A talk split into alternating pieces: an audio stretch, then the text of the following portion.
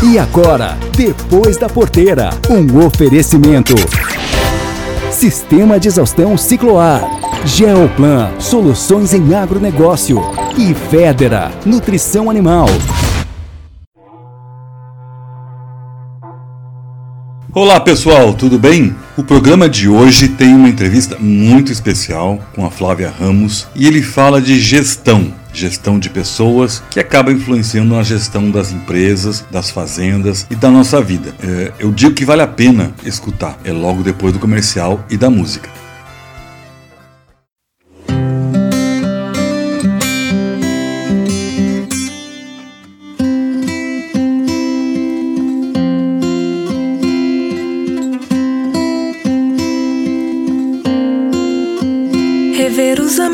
Passeio na praça vai ter que esperar.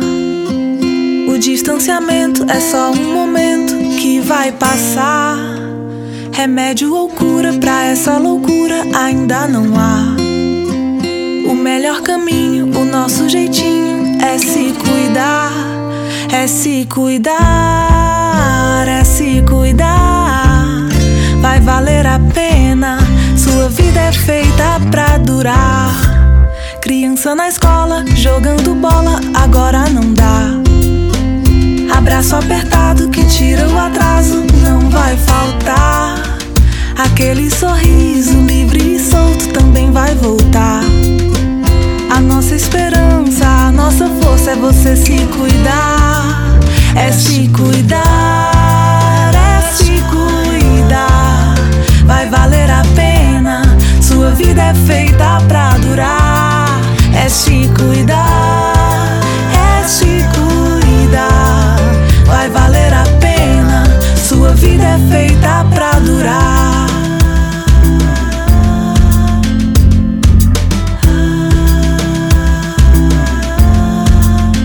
Rever os amigos, passeio na praça vai ter que esperar.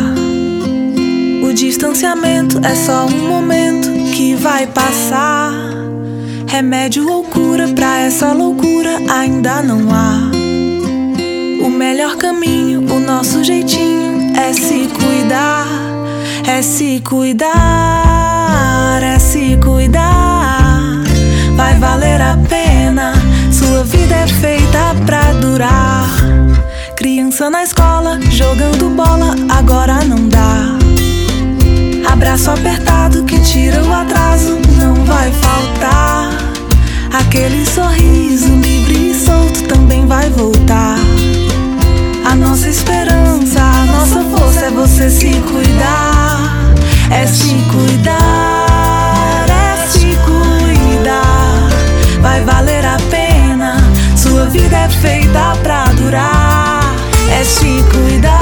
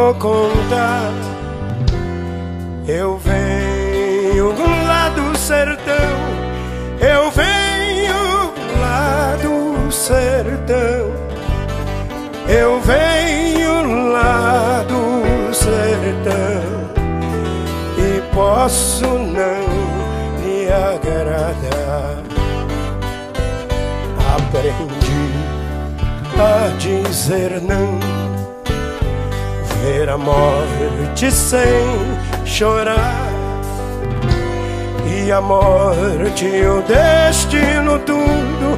A morte o destino tudo. Estava fora de lugar. Eu vivo para consertar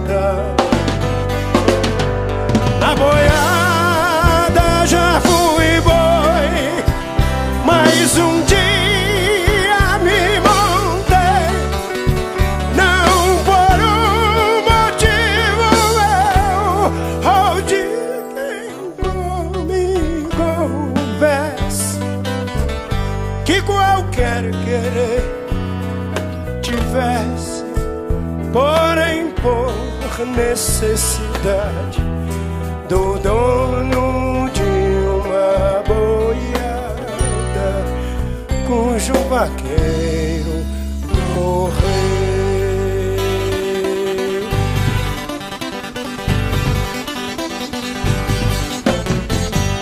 boiadeiro muito tempo Laço firme, braço forte Muito gado, muita gente Pela vida segurei. Seguia como num sonho E boiadeiro era o rei. Mas o mundo foi rodando Nas patas do meu cavalo E nos sonhos que fui sonhando As visões se clareando As visões se clareando Até que um dia acordei.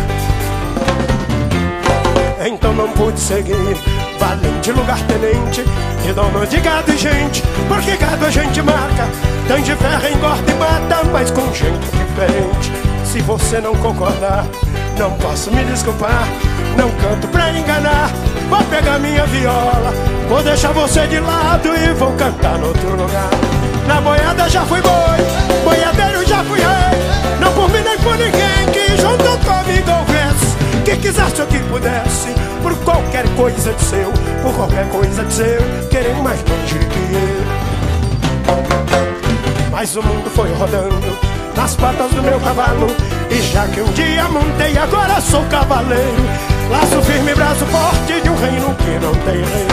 Na boiada já fui boi, boiadeiro já fui rei. Não por mim nem por ninguém que junto comigo houvesse que quisesse ou que pudesse, por qualquer coisa de seu, por qualquer coisa de seu, querer mais longe que eu. Mas o mundo foi rodando nas patas do meu cavalo, e já que um dia montei, agora sou cavaleiro. Laço firme, braço forte de um reino que não tem. Laia, laia, laia. Laia,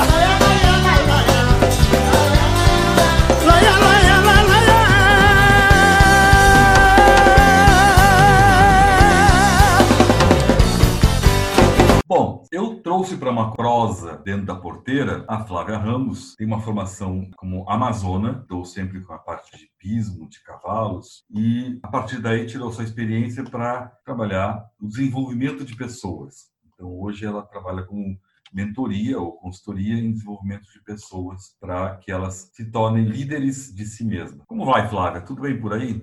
Tudo ótimo, Nelson. Nós vamos começar justamente perguntando assim, o que é esse método? O que que tu traz de diferente e como isso pode ser aplicado amplamente, não só em empresa, na pessoa, e no caso do agronegócio, que é o nosso foco, na propriedade rural, desenvolvimento das pessoas que são os dirigentes das propriedades rurais ou os funcionários. Como que, que é essa técnica que tu traz aí?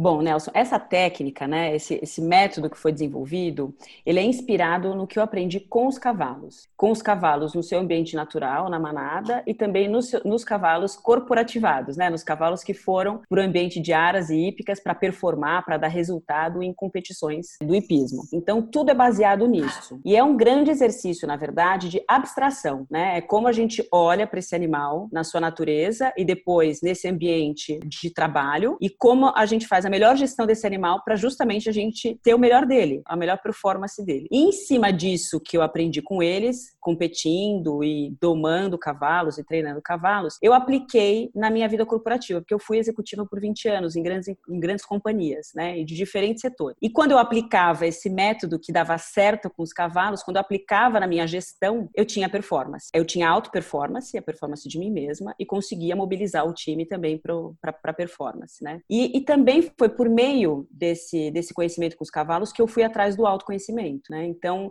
os cavalos, eles estão há mais tempo na Terra do que nós, né? Eles estão há 60 milhões de anos. Então, vamos combinar que eles sabem um pouquinho mais do que está rolando aqui do que a gente. A gente tem que ter essa humildade de reconhecer que outros seres podem ter mais sabedoria do que nós. E, e ele é uma presa, como todos sabemos, e ele é herbívoro. Então, imagina o que é uma, uma presa e herbívora sobreviver nesse ambiente de hoje. O cavalo conseguiu, se atrelando ao homem. O que a gente aprende com o cavalo, a gente aprende na lida do dia a dia. Então, você pode estudar muito, é importante você estudar e atrás de técnicas, mas é no dia a dia que a gente ganha experiência, no contato e montando esse cavalo que a gente ganha experiência. É muito parecido com a liderança. A gente pode fazer formações, pode fazer MBA, pode fazer grandes é, cursos, mas é na lida com pessoas que você vai ganhando repertório para saber guiá-las melhor. E nesse processo com os cavalos, eu descobri que que eu precisava me conhecer, para justamente ser assertiva na conexão com o outro. Então eu precisava entender como eu me conecto, como eu me lidero para poder liderar o outro. Então, na verdade, o trabalho tem essa trajetória. Eu preciso me conhecer para poder me liberar, liderar e aí sim poder liderar o outro. Então passa pelo exercício do autoconhecimento, da autoliderança para liderar o outro. Então o método da FOR, ele vai encorajar as pessoas nesse processo. Você precisa se conhecer para você se liderar, para você poder liderar o outro. Senão dá muito estrago, senão você causa muitos danos para si próprio e para outro. E como é que os cavalos me ensinaram isso? Você vai falar, como, né? Bom, primeiro a gente não faz um bicho de 500 quilos pular porque eu quero. Ele tem que querer, ele é mais forte do que eu e eu estou em cima dele, estou extremamente vulnerável em cima dele. E os cavalos, ele equalizam a frequência cardíaca com quem está na liderança. Então, quando o cavalo está na manada, ele equaliza a frequência cardíaca com a fêmea alfa, né? Que a, a manada dos cavalos tem uma liderança da fêmea alfa. Existe um macho alfa também, mas ele tem um papel diferente. Então, o papel da fêmea focar no ritmo e da direção da manada. Então, ela vai determinar o ritmo e a direção daquela manada e o foco dela é o bem comum. Ela se preocupa com o coletivo. O papel do macho alfa é proteção e procriação. Então, no momento de perigo, que é acionado pela fêmea alfa, esse macho entra para proteger a manada toda. E no momento que procriar, é ele que vai procriar com todas as fêmeas da manada, se elas permitirem. Então, não tem, existe um consentimento, um coletivo sempre, né? Tu macho como fêmea sempre pensando no coletivo. E quando esse cavalo sai desse seu ambiente natural e vai para o seu ambiente corporativo, que são aras hípicas, que tem meta para bater, obstáculo para pular, performance para entregar, ele vem, essa é a história dele, essa é a biografia dele. Ele vai sempre procurar a energia do bem comum da fêmea alfa, da preocupação do bem comum e a proteção do macho alfa. Ele, ele precisa dessas, dessas duas coisas, se sentir nesse ambiente mais natural possível. E ele vai equalizar a frequência cardíaca com quem estiver em cima dele, que é o líder dele, seja homem ou mulher, amazona ou cavaleiro, ele vai equalizar a frequência cardíaca com quem está cuidando dele, conduzindo. Então vamos supor, se não está sendo montado, está fazendo um trabalho de guia, é quem está no chão guiando esse cavalo. Ele vai equalizar a frequência. E nessa equalização, Nelson, ele mostra o que, que a gente está sentindo. Então é muito normal, por exemplo, quem, quem é do agronegócio sabe disso. Ah, se a, se a pessoa está com medo, o cavalo sente. Você vai montar um cavalo e fala, não fica com medo, porque senão o cavalo sente. O que é também, eu sempre falo, não fala isso, porque a pessoa tem que poder ter medo, porque senão tem medo de ter medo.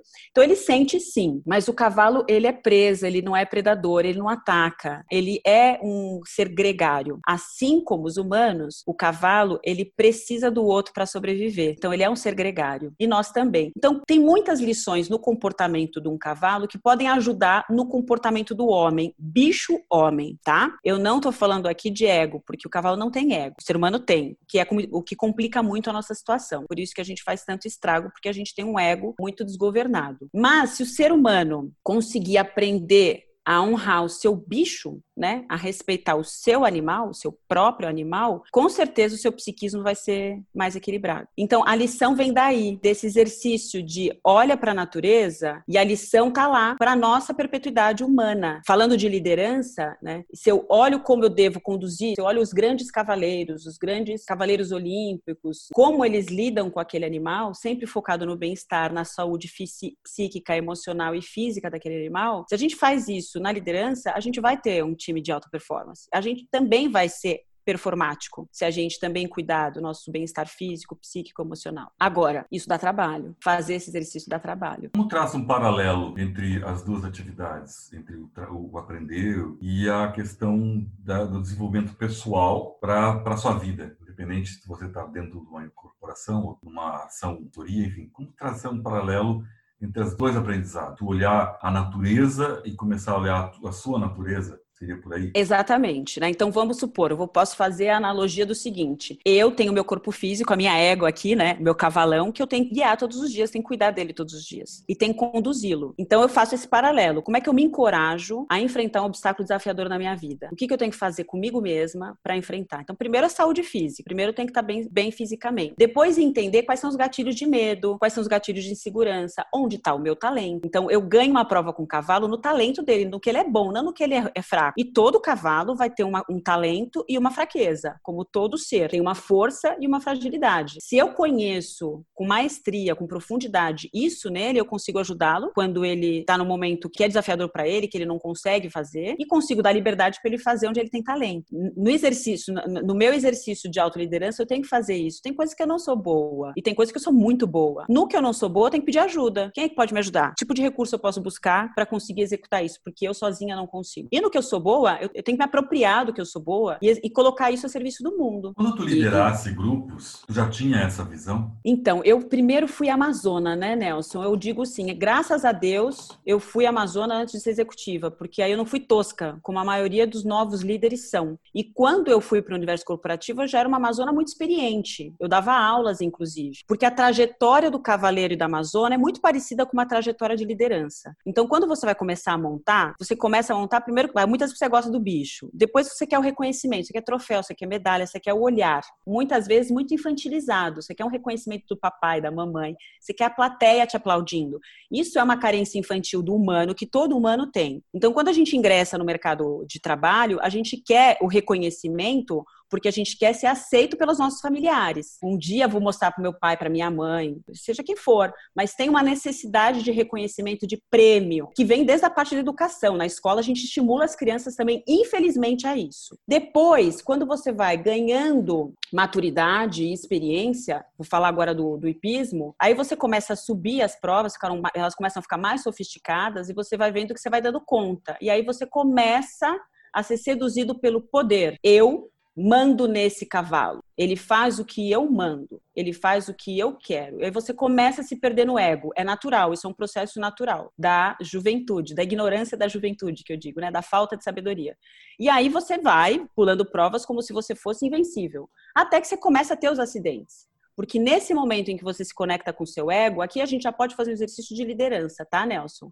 No momento em que eu ganho poder e vejo que as pessoas estão a meu serviço, que aquele cavalo está a meu serviço, faz tudo que eu mando, eu começo a me desconectar deles e só estou preocupado em alimentar o meu ego. Aí eu começo a levar os tombos. E os primeiros tombos, aí eu me ponho na, na situação de medo, cair. Hum, como é que eu faço para não cair de novo. Aí eu começo, se eu não tenho a sagacidade de olhar para mim e, e, assumir meus erros, ter a humildade de entender o que, que eu preciso desenvolver, o que está acontecendo que eu, que eu não consegui, o que está faltando eu aprender. Né? Se eu não tenho isso, eu entro no gatilho do medo e do controle. Ah, ele não quer? Aí eu começo a chicote, espora, um bridão mais forte. Eu começo a tentar controlar demais aquele cavalo, porque eu acho que o problema está nele, e no entanto o problema está em mim. Isso é normal na liderança também. Né? O líder jovem começa a ficar com medo porque deu alguma errado, algum erro num projeto, ele começa a virar controlador. Aí ele começa a punir o time, ele se desconecta de todo mundo e está só preocupado em ser aceito. Vão me expulsar dessa manada.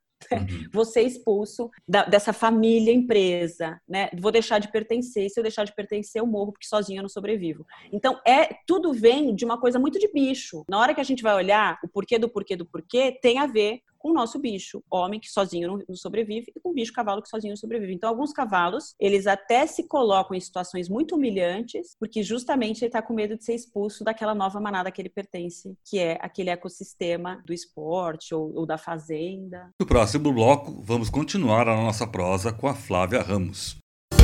Você que é produtor de hortifruti, tá sabendo que a LS Tractor tem os tratores feitos sob medida para sua propriedade? Eles são tão específicos que têm até um nome diferente. São os Hortifruti Tratores. Com ele, você faz as tarefas da sua plantação com eficiência garantida por quem entende do negócio. Afinal, a tecnologia vem da Coreia do Sul, uma das maiores especialistas em hortifruti do mundo. Pode confiar. Vá até uma concessionária, converse com um dos nossos nossos profissionais e garanta o seu Hortifruti Trator LS Tractor, a marca de tratores que mais cresce no Brasil. E voltamos a falar com a Flávia Ramos sobre a técnica de desenvolvimento das pessoas usando o hipismo como base do trabalho. Então, no mundo corporativo, no mundo de trabalho, não vamos chamar corporativo, corporativo parece muito as grandes empresas somente, né? Mas as tuas vivências, nós estávamos justamente falando isso, tu conseguisse, através dessa, desse aprendizado com o hipismo, também conduzir o teu trabalho, ter experiências de conduzir o teu, teu trabalho. As pessoas que sim. trabalhavam contigo estavam mais felizes? Olha, eu acho que sim. Eu tenho, eu tenho muito contato com muita gente que trabalhou comigo até hoje. Alguns até são fãs, assim, eu fico até meio sem graça, porque eu sempre falo para eles: eu aprendi muito com vocês. Vocês, eu tive o privilégio de conduzir vocês, né? É, eu, eu, vocês me deram essa permissão de guiar vocês. E eles me guiaram muitas vezes, porque um cavaleiro se forma com os cavalos que monta. Um líder se forma com os líderes que ele lidera. Uma mãe vira mãe com um filho que a ensina a ser mãe. Então, não é uma questão de eu sei mais, eu só estou num outro lugar, né? Os, os meus colaboradores muitas vezes sabiam sabiam muito mais do que eu. Eu tava, a minha responsabilidade era guiá-los, né? Então eu sempre tive assim, mas isso quem me deu foram os cavalos, tá, Nelson? Senão talvez eu cometesse um erro de muitas vezes abusar deles. Como que é. faz para despertar essa natureza do, entre aspas, bicho-homem, para que ele se reconheça e saiba lidar com essa questão do, grupo? Primeira percepção é a pessoa se sentir incomodada, né? É, eu estou incomodada, estou infeliz aqui, né? As pessoas saem das organizações quando veem que estou infeliz aqui, não alguma coisa está sendo opressora para mim, né? No sentido emocional, não que alguém tenha fazendo nada de opressão, mas eu evoluí aqui, despertei para alguma coisa que está me incomodando, eu não quero ficar aqui. E aí essa pessoa vê que o outro não dá autorização para assumir a responsabilidade. Então o líder ele tem que dar essa autorização para o outro. E se o outro está incomodado porque não tem, ele também tem a obrigação de falar para o seu chefão que, olha, você precisa delegar e dividir essa responsabilidade, porque estamos todos juntos aqui. Mas talvez o chefão chefão não queira. E aí cabe a, ao líder falar: bom, eu quero um lugar que eu tenha mais autonomia para tomar decisão. Eu quero fluir, eu quero me expandir, né? Eu não quero jogar a responsabilidade para cima. Então, quando a gente fala do desenvolvimento humano, não é só de líder, é líder e liderado, porque é uma mudança de modelo mental que tem que acontecer do líder e do liderado. Então, por exemplo, falando do hipismo, eu às vezes me encontrava numa situação na, na organização em que eu me colocava no lugar do cavalo. Falava, poxa, esse líder está me mandando, esse presidente da minha empresa está mandando eu, eu entregar esse projeto, a forma com que ele está me pedindo isso, eu não vou conseguir. Eu estou com medo, estou sem, tô sem recurso, eu posso ter falta de recurso de pessoas, falta de recurso de dinheiro ou falta de recurso técnico meu, que eu preciso fazer um curso para fazer isso. O meu compromisso com o meu gestor é ir lá falar para ele: olha, dessa forma eu não vou conseguir pular esse obstáculo, eu vou refugar, assim eu não vou. A gente no hipismo aprende isso. Os cavalos muito bons, os cavalos briosos, talentosos para hipismo, eles não vão se você colocar ele numa encrenca, ele refuga e derruba o cavaleiro. Falar, eu vou me machucar nesse obstáculo? Não vou põe no chão. Ele ah, põe no chão. Ele exige hoje, uma boa condução. Ele exige uma boa condução, né? No dia de hoje, em que nem todo mundo tem sensibilidade, se você Sim. chegar para o seu, seu diretor ou para o seu presidente, que tem uma escala de ordem e que tem um, um, um medo, né? E diz assim, sem isso eu não consigo fazer, ou ele vai dizer que você é incompetente, vai trocar, né? Ou ele vai dar um jeito assim, entrega como está aí. Dá um jeito. Né? Eu não vou te dar uhum. mais nada do que isso. Me parece que normalmente é o que acontece na, nas corporações e no meio de trabalho. Porque se tu olhar para fora hoje, tem 12 milhões de pessoas, está aumentando por causa da, da, pandemia, de desempregados. Nesses, uhum. algum pode ocupar o teu lugar. Então o medo vai prevalecer e o cavalo vai saltar meio revezado a coisa, mas vai saltar. Né? Uhum. Porque é melhor saltar do que ficar virar salsicha. É, é assim, o cavalo vai saltar, mas o, o, time vai entregar, mas vai entregar com limite, com muito esforço, muito desgaste, e não vai chegar na alta performance, né? Vai ser um sofrimento aquela pista. Em vez de ser um voo gostoso, em vez de ser fluido, uma dança, como a gente vê as grandes provas, que tem uma conexão linda entre cavalo e cavaleiro, aquilo é gostoso para o cavalo e para o cavaleiro. O cavalo aprende a gostar daquilo. Tem cavalo que se aposenta em depressão, porque era gostoso aquilo. Porque ele, como ele equaliza a frequência, quando a gente fica satisfeito com o cavalo, ele fica feliz, porque ele está sentindo isso. E isso acontece no ambiente corporativo, tá? Então, quando o líder fala parabéns, gostei do seu trabalho, estou orgulhoso, a pessoa fica feliz, ela se sente pertencendo. Aquilo é uma realização, não é bônus, não é grana, não é suborno, né? É, olha para mim e reconhece meu valor. Isso, isso estimula o time. Mas quando um liderado tem que dar notícia para o seu chefe, ele também é líder de si. Ele também tem que assumir a sua responsabilidade sobre a própria vida, sobre a própria profissão, a própria carreira e encontrar os mecanismos de acessar o seu chefe. Então aí ele passa a ser cavaleiro do chefe. Por isso que essas coisas, ela, o papel líder liderado, por isso que eu falo, às vezes eu era amazona, às vezes eu era égua, né? Eu me punha no e às vezes o meu time estava me comandando. Eu falava, gente, vamos entregar um projeto assim tal até tal data. Tinha um que falava, Flávia, tá faltando um negócio aqui. Eu é mesmo? Ele tecnicamente conhecia mais do que eu. É muito normal a gente, como líder, encontrar no nosso time pessoas tecnicamente muito mais preparadas do que nós. Né? A gente faz uma orquestração como líder, né? Mas eles sabem mais do que nós. Falando de pai e filho, às vezes os filhos sabem mais das novas tecnologias do que nós. Então, a gente pode sim se colocar, me, me, me explica aí, me ensina aí, né? É, mas a sabedoria você tem. Então, esse papel de líder e liderado, ele se alterna na vida. A gente tem vários papéis, a gente tem que entender essa complexidade. Então, se eu tenho que dar uma, uma, uma falar uma coisa desafiadora para o meu líder, por, por, que, que é importante o autoconhecimento, né? Por que, que é importante eu entender de gente? Porque eu, eu me conhecendo melhor, eu começo a desenvolver uma habilidade de ler melhor os outros. Então, eu sei que o meu chefe não gosta de ouvir uma coisa assim, assim, assado. Eu sei que nessa, nesse tipo de comunicação não vai dar certo. Como é que eu acesso e guio o meu chefe? Porque a gente guia também, né? Os, os nossos líderes, né? É, o, o, líder também ele é guiado, né? Pelo pelo seu subordinado. Aliás, o bom líder se permite ser orientado pelo seu subordinado. Um bom pai, uma mãe, está aprendendo também com o seu filho olha para o seu filho e fala: Hum, ele está me ensinando isso agora, sobre mim, sobre a minha maternidade, sobre a forma com que eu estou educando. Eu tenho que ter humildade de reconhecer que eu estou aprendendo com ele, né? Então, é esse exercício, sabe, Nelson, de e tem, aprendendo a cada momento com qualquer pessoa, seja uma pessoa de chão de fábrica, seja um, uma pessoa humilde, mas ela tem a sua sabedoria e você tem o que aprender com ela, seja o seu chefe. Você pode persuadir, conduzir, pessoas, independente do nível hierárquico dela, né?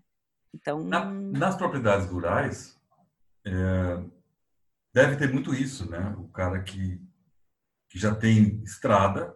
Hoje se fala muito assim: pare de repetir o que o seu avô fazia na propriedade rural, né? Porque o tempo uhum. do seu avô, o tempo do seu pai tem suas técnicas, tem seu modelo, mas você precisa avançar em termos de tecnologia, em termos de administração de pessoas, né? Uh, novas gerações aparecem, novas novas tecnologias, novos funcionários aparecem.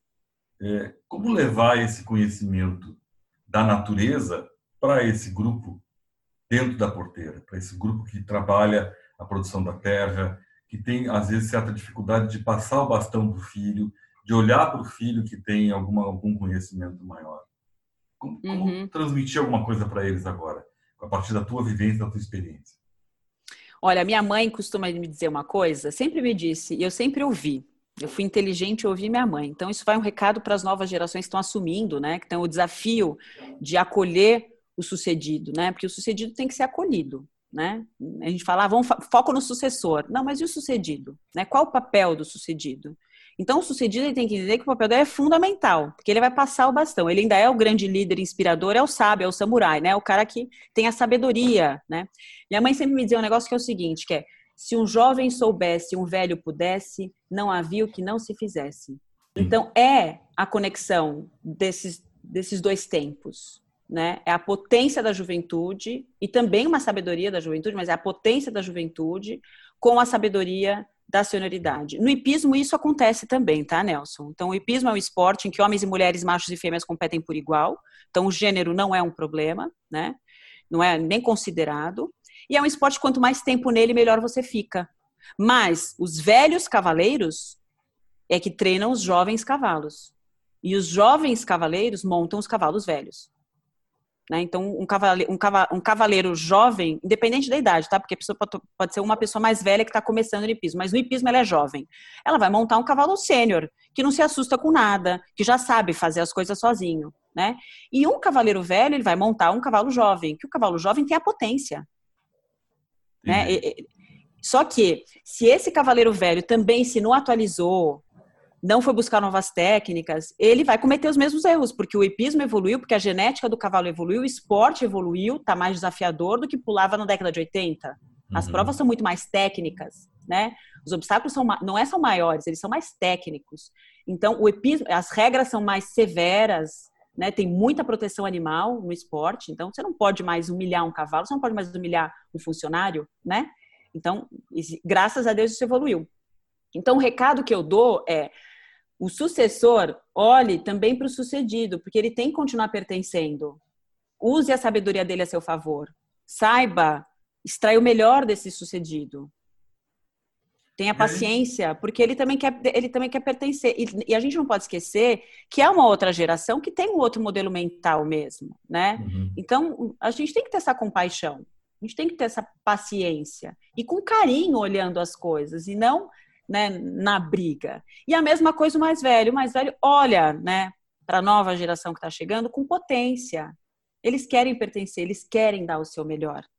Né? Se eles forem um pouco impacientes, né, um pouco agressivos, é da juventude. Põe, põe disciplina com carinho. Eu, quando faço a doma racional do animal, não é na violência, é no carinho. Eu ponho limite no meu filho, não é no chinelo e no castigo. Isso, só isso, eu, eu ponho limite. Isso não pode, né? Eu tenho que pôr limite, mas não é na chibata. Não, não funciona, isso gera rebeldia, né? Ele vai querer sair, ele vai querer desobedecer, não, não, não funciona. Então, por exemplo, se eu pego a técnica de doma racional e ponho para formação de equipe e ponho para educação de filho, super funciona, que é o respeito ao outro.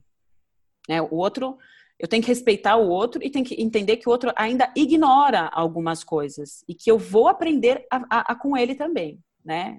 Um cavalo não é igual ao outro, um ser humano não é igual ao outro, cada cavalo vai me dizer, vai me, vai me ensinar alguma coisa, né? Sobre sobre liderança, sobre condução. No próximo bloco, vamos continuar a nossa prosa com a Flávia Ramos. Produtor, você sabe a importância de uma gestão eficiente na sua propriedade, não sabe? A Geoplan é uma empresa especializada em planejamento, auxiliando você a melhorar a performance da sua lavoura ou da sua pecuária. Possui também expertise na implantação de projetos de integração lavoura-pecuária e no controle de pragas em lavouras com o uso de drones. Contate-nos e vamos aumentar a sua rentabilidade. Geoplan Gestão para aumentar os lucros. Fone 053 3257 2925 ou 053 99973 7724.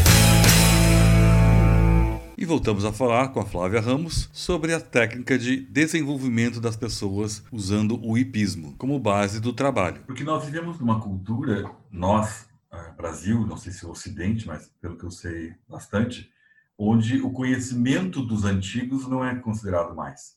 Uhum, né? Uhum. Ao, ao, contrário da, da, da cultura indígena né? ou da cultura uh, asiática, onde o conhecimento dos antigos é bastante valorizado, né? Uh, com respeito, que são passados pelos jovens muitas vezes, nós vivemos uma cultura que chegou uma certa idade, o cara se aposenta e pega o chinelo e vai embora. Não, não fica mais uhum. aqui na volta. Quando, na verdade, é justamente essa experiência né, que traz um, um conteúdo né, com mais uh, uh, conhecimento, ou com um conteúdo com mais valor para uhum, ajudar uhum. os jovens.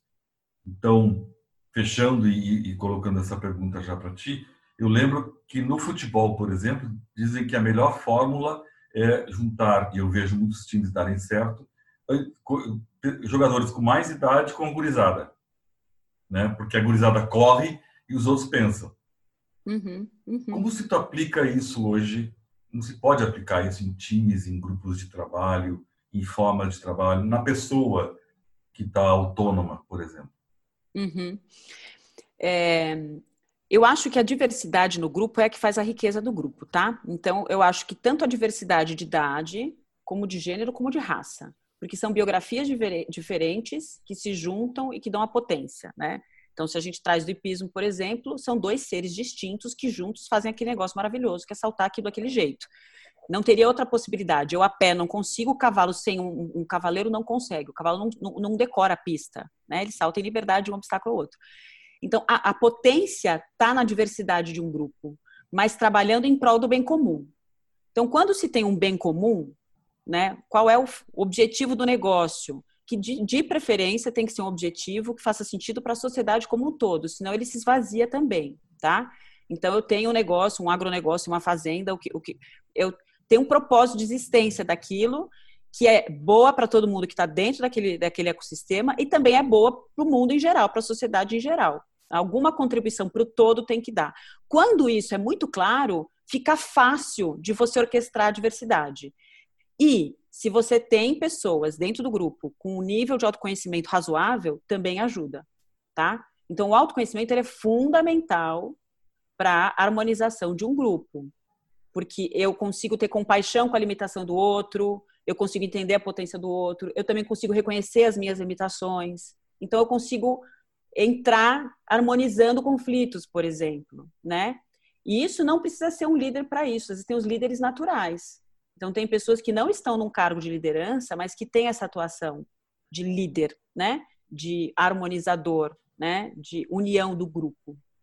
Então acho que se toda, todo proprietário ou todo profissional identificar isso no grupo, é, potencializa. Então vamos lá. Eu não sou líder, eu sou uma das pessoas que faço parte de um grupo, de uma empresa, e eu vejo que tem uma sabedoria de uma pessoa que é assertiva para fazer isso. Eu empodero. Eu falo, olha, mas fulano pode contribuir, né? Vamos ouvir fulano, né? Ou eu dou a mensagem para o meu líder, olha, eu acho que fulano ajuda muito para o coletivo aqui, harmoniza o grupo, vamos, né? Então, eu acho que quando a gente tem esse foco no bem comum, que é uma energia da fêmea alfa, né? Que eu sempre falo que a liderança da fêmea alfa é muito essa. Quando a gente põe esse foco no bem comum, a gente consegue encontrar os caminhos. Se a gente fica muito no carreirismo, no egocentrismo, tentando suprir as nossas carências, né, dá tudo muito errado, né? Uhum. Então isso pode partir de um jovem, isso pode partir de um velho, isso pode partir de um líder ou pode partir de um liderado, né? É lembrar de que estamos aqui com um propósito maior que é esse aqui, né? Todo mundo pode ser líder? todo mundo é líder da própria vida, tá, Nelson? Que hum. todo mundo saiba aqui que todo mundo é líder da própria vida. A escravidão já acabou, né, gente? Tem gente ainda que vive essa condição, infelizmente, talvez porque não tem, não, não, não tem lucidez da, da sua potência, mas todo mundo é líder da própria vida. Todo mundo pode liderar pessoas? Eu acho que não. Eu acho que para liderar pessoas, você, antes de mais nada, tem que se liderar. Se você não é. passou pelo estágio de autoliderança, autoconhecimento, é arriscado você liderar pessoas. Né? Pode ser que você chegue na liderança sem esse autoconhecimento, mas tenha a humildade que você vai ter que fazer essa lição de casa. Né? Porque... E liderar pessoas, Nelson, é assim: é gostar de ver as pessoas se desenvolverem e crescendo. Não você se desenvolver e crescer. É ver o todo crescendo. Você está a serviço do todo, sim. Né? Liderar não é poder, né? Liderar não é status, Liderar é pensar no bem comum. Por um acaso, você pode ganhar poder e status, pode, mas se você lidera para isso, você não é líder. Tá, então o foco é diferente. Não é a, a, a é uma consequência. Não Pode ser uma consequência. Pode ser uma consequência você ter status e poder. E se você tem isso como, né, se você normalmente é a consequência. Se você tem, use tudo isso com foco no bem comum, não para benefício próprio. Ou seja, esse pensamento da manada de cavalos. O é comum. o pensamento da. É. A manada dos cavalos, veja bem, o cavalo sobreviveu há 60 milhões de anos nesse, nesse, nesse, nesse lugar hostil, porque a manada pensa no gregário, né? O cavalo pensa, eu agrego, né? Ele, ele acolheu o homem, né? Aliás, todo o grande salto de evolução humana foi graças ao encontro com o cavalo. Né? Hoje o cavalo está sendo muito usado para autoconhecimento, pra, é usado para fazer coaching, por exemplo, para constelação familiar sistêmica também, é o único animal que constela é o cavalo. Então, o cavalo é um animal que veio para expandir. Ele existe aqui muitas vezes, né? Uma das missões do cavalo na Terra é a expansão humana. E ele sobreviveu com isso, ele, ele se aliou ao, ao predador mais forte da Terra, né? O que a gente acha que é o predador. Para ele é o, é o predador mais forte, porque vírus e bactérias ele já já está lidando com isso há um tempo. E a gente ajuda ele a lidar com isso também. Mas a lição dos cavalos é bem comum, eles, eles se organizam com foco no bem comum e eles têm a diversidade como foco, né? Então, a, a, os, alguns movimentos importantes dentro de uma manada têm foco na diversidade. Vou dar um exemplo aqui, né? É, um momento que um cavalo é deixado para trás numa manada é o momento, por exemplo, que uma fêmea teve um filhote. Quando a fêmea alfa detecta que estão todos muito iguais, eles falam essa fêmea com filhote vai ter que ser deixada para trás. Então ela pode ser deixada para trás de várias maneiras, ou no encontro de várias manadas, as manadas se misturam, existem trocas de cavalos nesse grandes encontro de manadas, ou ela é deixada para trás quando uma manada está se aproximando. Essa manada que encontrar essa fêmea com filhote vai pegar essa fêmea com filhote como se fosse ouro, que ela vai garantir a perpetuidade da minha manada, porque ela é diferente. Vai ter consanguinidade trocada aqui. Né? Então, potencializa. Tanto é que a gente não consegue catalogar exatamente quantas raças existem no mundo de cavalo. Né? Elas são. E a gente vai misturando geneticamente para ter potência no esporte, inclusive. Né?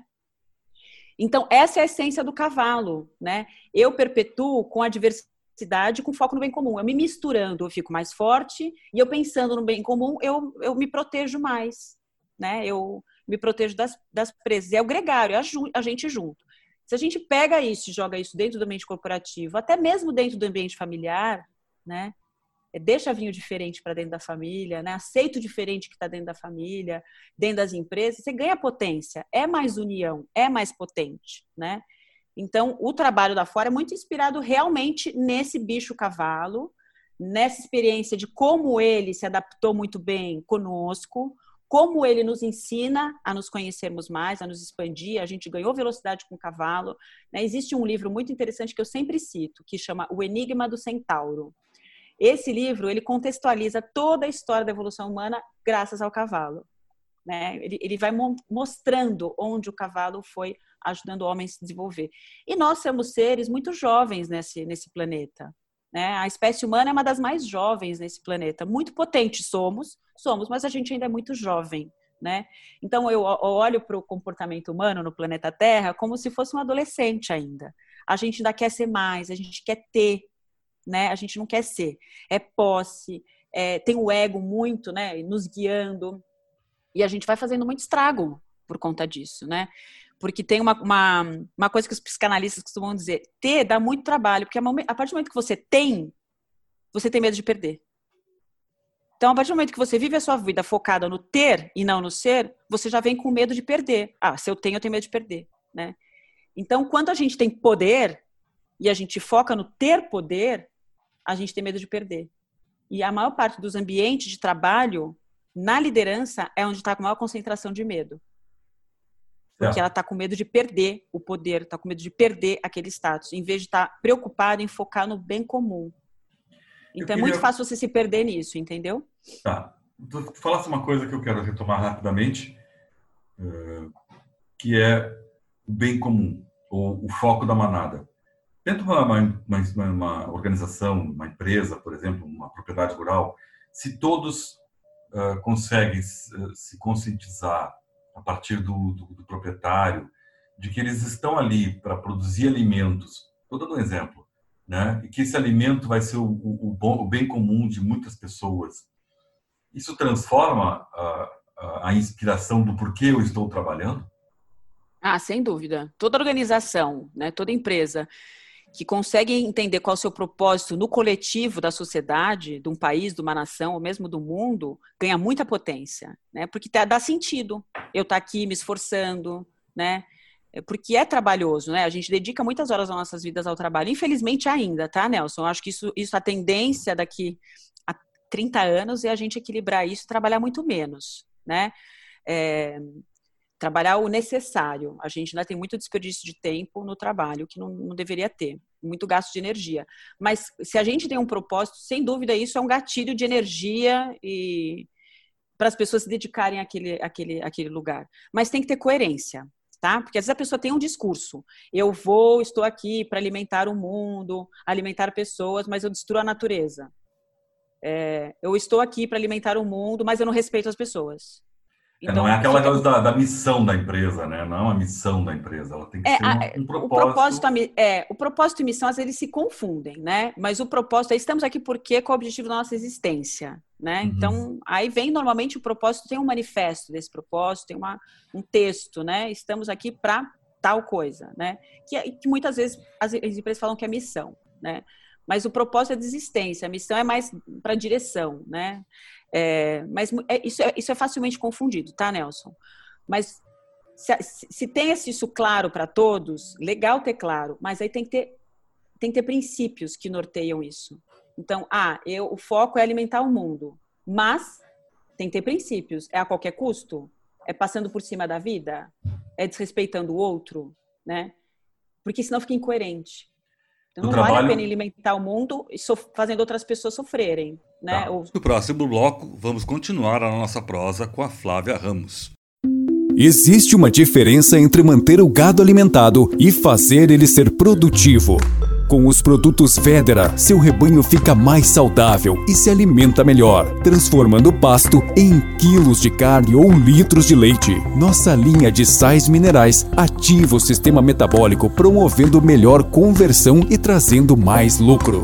Venha conversar conosco. Temos produtos para todas as suas necessidades. Faça contato pelo 549 8422 4099. Vétera, a solução certa para o seu rebanho. E voltamos a falar com a Flávia Ramos sobre a técnica de desenvolvimento das pessoas usando o hipismo como base do trabalho. Eu trabalho com os grupos que tra trabalha isso também nas pessoas. Trabalha isso. A gente tem, a gente tem alguns trabalhos, né? Então a gente tem o trabalho do indivíduo, do coletivo e da organização. Então, do indivíduo, quando a gente faz esse trabalho de autoliderança, para ele assumir a liderança da vida, sendo líder ou não, mas eh, obviamente a gente tem a maior parte dos nossos, da nossa equipe é de líderes, acaba vindo mais isso, mas eu também já trabalhei liderados. A gente trabalha time, que é o conjunto líder e liderado. E a gente também faz trabalho de cultura organizacional, que é essa coisa do propósito dos princípios que você trouxe. Né? Tá. Então, no olhar da figura do dono, do fundador, né, a gente traz qual é o seu propósito. E aí vem o propósito, mas muitas vezes o propósito não está alinhado com os princípios que norteariam. Então a gente também tem que acaba tendo que fazer um trabalho com esse líder maior, ou de sucessão, né, para trabalhar a sucessão dele, para entender o porquê da existência dele. Então ele vai ser encaminhado para se olhar, inevitavelmente. E ah. a gente tem um trajeto, né? Então a gente faz primeiro um diagnóstico, hum. uma, depois uma sensibilização e aí começa depois a entrar numa etapa de transformação, né? Então, ah. a gente precisa passar por isso, diagnóstico, depois uma, a sensibilização entra nos cavalos, né? Nesse momento que os cavalos entram, que o trabalho é feito junto com os cavalos, que os cavalos me ajudam a espelhar tudo que está acontecendo com aquelas pessoas, com aquele indivíduo com aquele coletivo. Então, os cavalos entram no trabalho. E depois, na transformação, tem método para isso, né? Tem ferramentas, tem consultores especializados para isso. A gente vai ver o que, que, cada um precisa, se o indivíduo ou coletivo, e também os cavalos entram pontualmente para dar algumas ajudas. Né? Então, o cavalo ele sempre entra ou para acelerar o processo ou para sensibilizar. Ele entra para dar o que eu chamo de ziriguidum. O cavalo entra e dá o ziriguidum ali para destravar, né? O que está travado. Porque muitas empresas buscam esses tipos de consultoria não para mudar o seu interior, mas fazer as pessoas serem mais produtivas, né? É verdade. Aquelas coisas de uh, uh, como é que diz as palestras de, de motivação, motivacionais, exato. É. dentro da, da, da, estrutura não mudou nada. Então o cara se motiva ali, depois chega lá, mas não mudou nada aqui dentro. Né? É, exatamente. Isso é uma maneira errada de ver a vida ainda. É um. É, é uma maneira rasa, né? E superficial que vai gerar uma frustração tudo, sempre quando a gente ouve, tem, muito, tem muitos conteúdos muito interessantes e pessoas muito boas fazendo trabalhos aí, né? Não, e às vezes a pessoa precisa começar nessa coisa rasa. A, a, receita dos seis passos, os sete passos, as cinco regras. Isso pode ser um começo, mas não é isso que garante. O que garante é um mergulho profundo que dá trabalho, né? Então, a gente muitas vezes é convidado para fazer uma palestra motivacional de team building, é o que mais chega para nós né? É, realmente o que mais chega. E a gente recebe com muito carinho. Mas a gente fala, olha, a gente vai precisar fazer um diagnóstico. E depois a gente vai fazer um encontro coletivo, sim, essa coisa motivacional vai aparecer. Precisa da motivação? Precisa da motivação. Mas o que a gente faz é um encorajamento para olhar a realidade como ela é. Com motivação, mas a gente vai mostrar a realidade. Então, quando a gente faz, por exemplo, o diagnóstico, ele é muito profundo, e a gente fala que o, o, o trabalho começa no diagnóstico, é, desculpa que eu vou recusar. O trabalho começa no diagnóstico. É, na devolutiva do diagnóstico começa o workshop. Né? A gente já começa a falar é, o que, que, precisa ser feito, o que já pode ser imediatamente feito, que curas que precisam ser feitas, que, que competências precisam ser desenvolvidas, que alinhamentos precisam ser feitos. Quando chega o workshop, a, a, a, aquele líder já está tá aberto e já está sabendo que o negócio é mais embaixo e que ele é o responsável. Né? Porque sempre quando a gente faz um team building, o líder pede, mas ele às vezes não tem consciência que é uma coisa que é ele que tem que fazer, né? É, a gente fala a culpa é do cavalo, não, é sempre a responsabilidade é do cavaleiro. A gente tira a palavra culpa, porque também o líder está tentando fazer o seu melhor, ele está dando o seu melhor, né? Então a gente faz com muito carinho, sabe, Nelson? A gente faz com muito carinho, porque ele já teve a coragem de pedir ajuda, mas talvez não tenha consciência do que está rolando e a gente tem que ajudá-lo nisso. Então é muito carinhoso o processo. Não é fácil, mas ele é muito carinhoso e acolhedor e a gente vai junto com ele. Flávia, não podia ficar duas horas, três horas conversando, porque é. realmente é longo. mas a gente tem tempo, né? Eu ter um problema depois para editar esse material. Uh, eu quero agradecer muito a nossa conversa, a nossa prosa. Acho que uh, deixamos algumas mensagens para o nosso ouvinte, em termos de aperfeiçoamento pessoal, em termos de propósito na sua vida e no seu trabalho. E uh, espero que a gente possa ter outros encontros futuramente. Eu quero agradecer a Flávia Ramos, que é consultora em desenvolvimento pessoal, por essa prosa que tivemos aqui no Depois da Porteira e creio que muito em breve a gente vai voltar a continuar essa conversa. Grande abraço, Flávia. Muito obrigado pela, pelo teu tempo. Eu é que agradeço, Nelson. Para mim é sempre um prazer falar sobre isso. Eu também aprendo muito em cada entrevista, viu? É uma troca mesmo. Então, agradeço o convite, agradeço a audiência, né, por estarem aqui com a gente.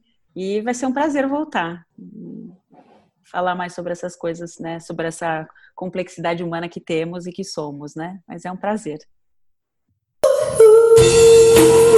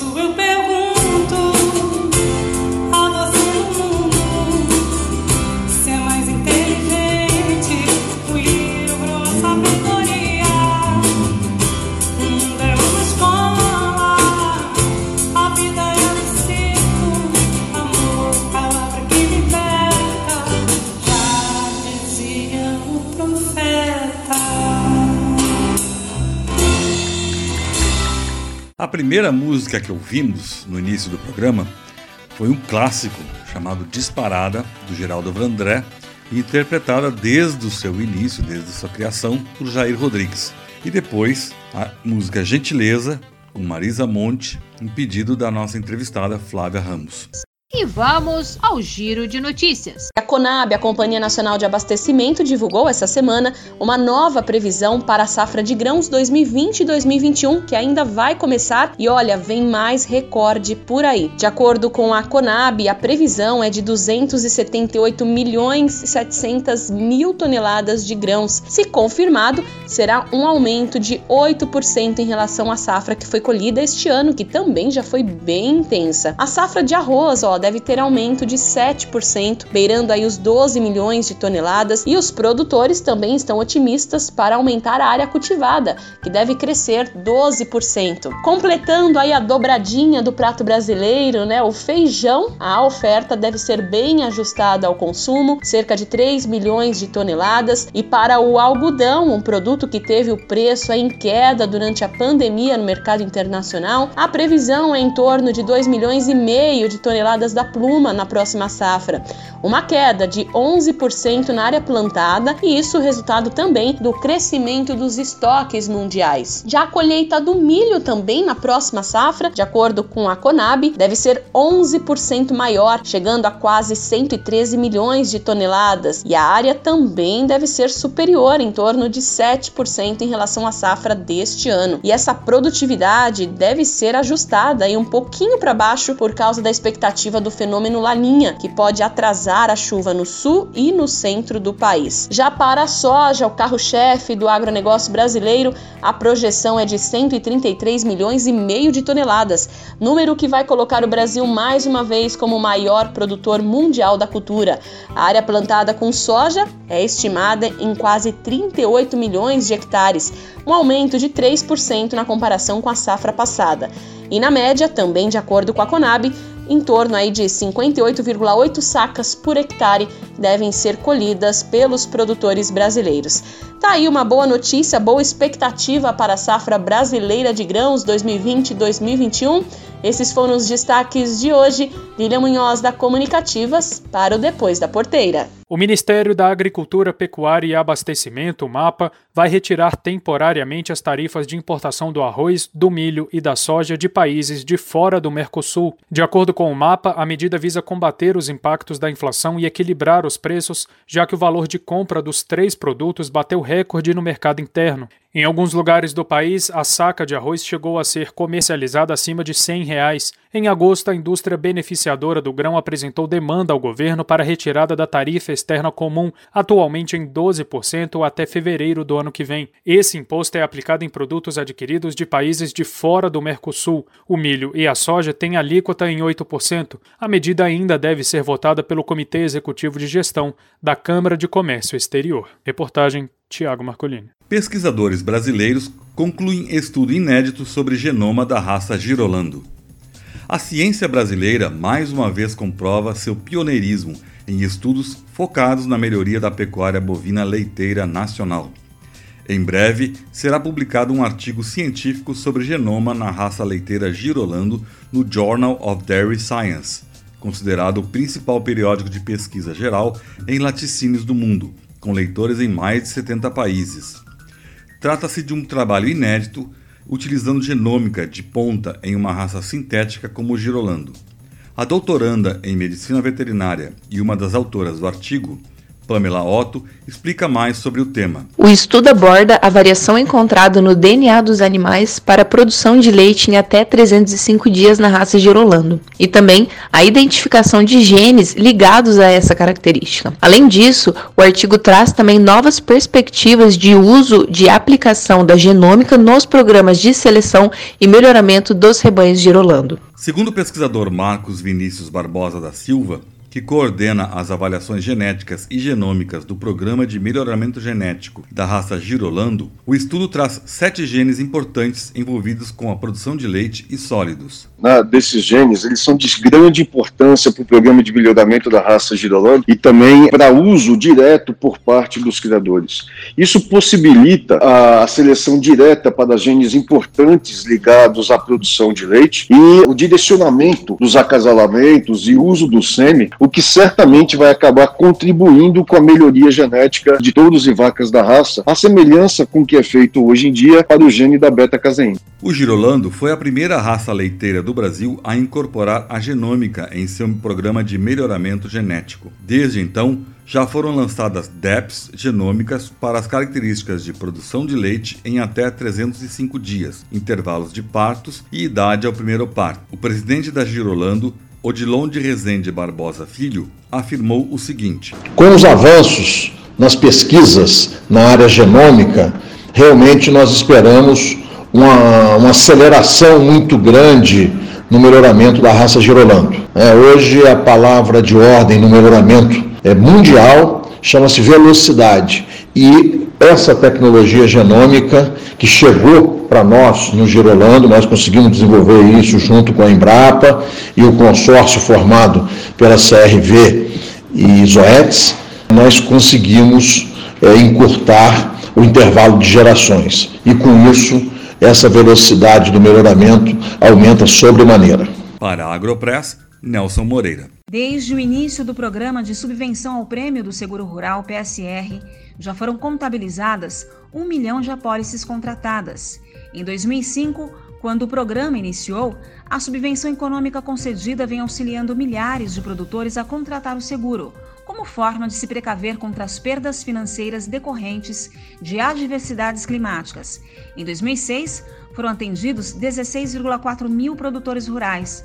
Já para 2020, a expectativa é de quase 160 mil que tenham acesso ao benefício, ou seja, quase 10 vezes mais.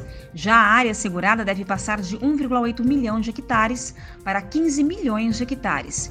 Diante da expansão do programa em valores atualizados pelo IPCA, a importância segurada deve crescer de 5,8 bilhões de reais para 43 bilhões de reais. No início do programa, apenas quatro seguradoras atuavam no país e desde o ano passado, 14 companhias estão habilitadas a operar no PSR.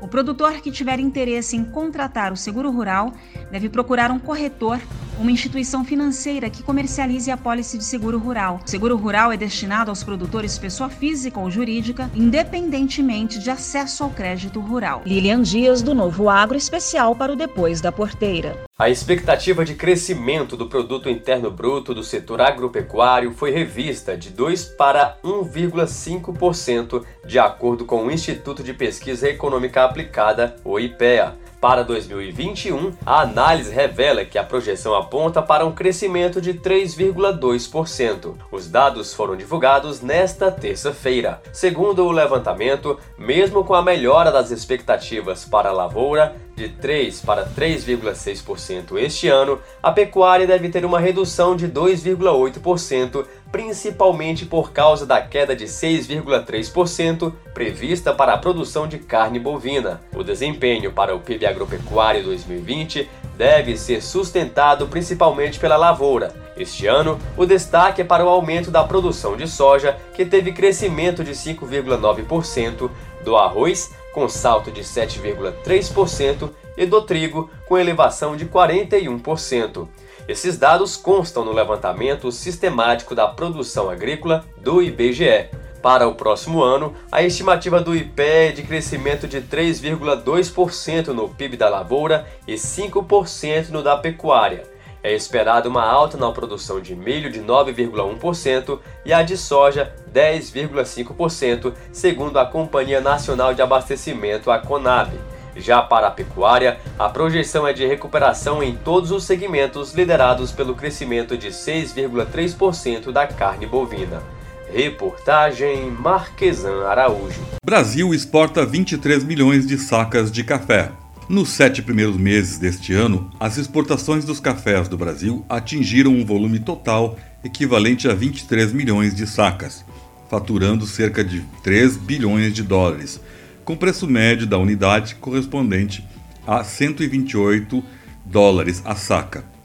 Nesse contexto, os cafés da espécie arábica vendidos ao exterior totalizaram 18 milhões de sacas, volume equivalente a 78,4% das exportações, enquanto os cafés da espécie Conilon, com 2,6 milhões de sacas, equivaleram a 11,2%.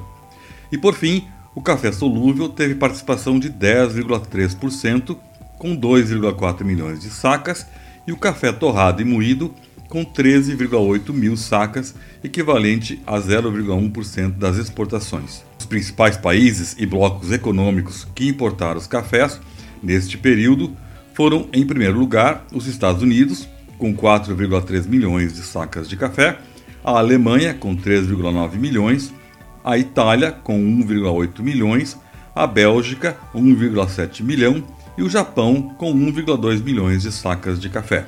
Conforme os dados do Secafé, também merece destaque as exportações dos cafés diferenciados, que corresponderam a 3,8 milhões de sacas. Para o Secafé, cafés diferenciados são os que têm qualidade superior ou algum tipo de certificado de práticas sustentáveis. No caso específico, o volume que foi o segundo maior exportado no período, dos últimos cinco anos, corresponde a 16,6% do total de café vendido ao exterior.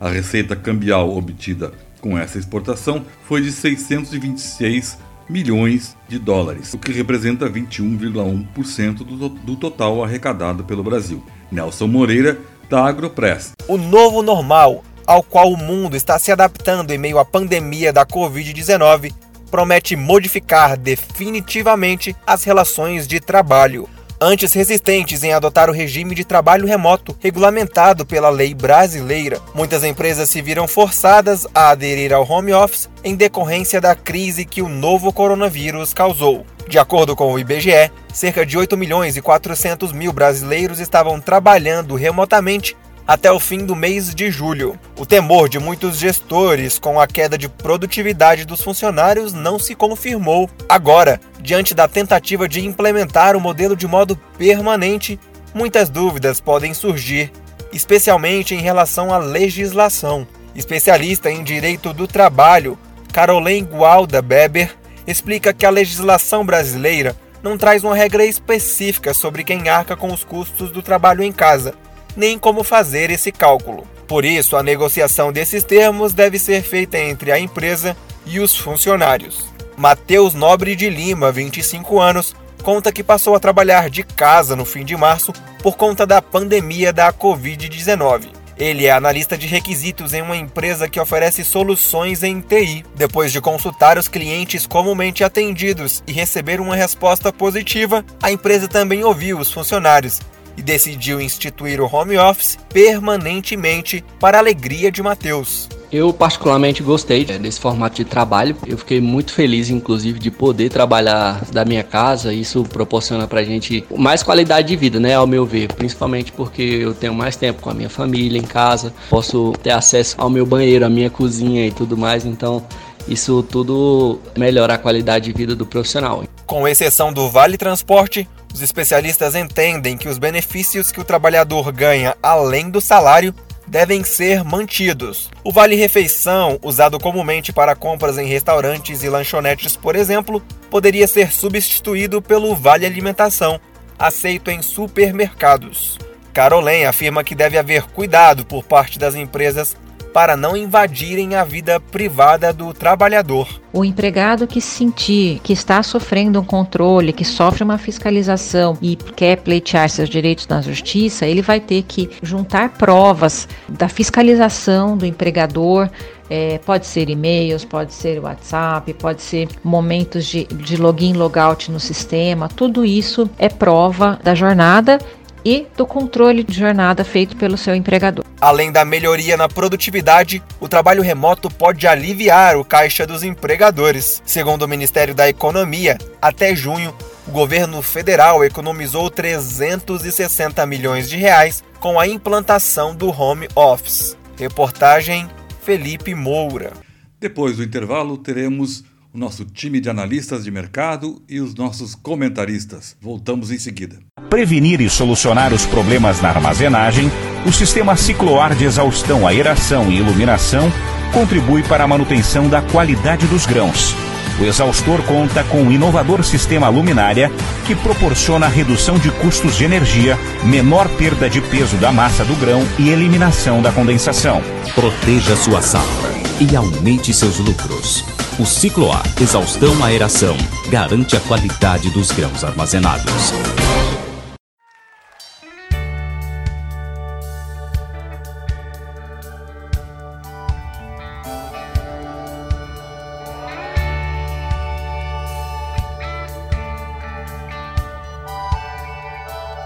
Das roupas velhas do pai, queria que a mãe fizesse uma mala de garupa, uma bombacha e me desse.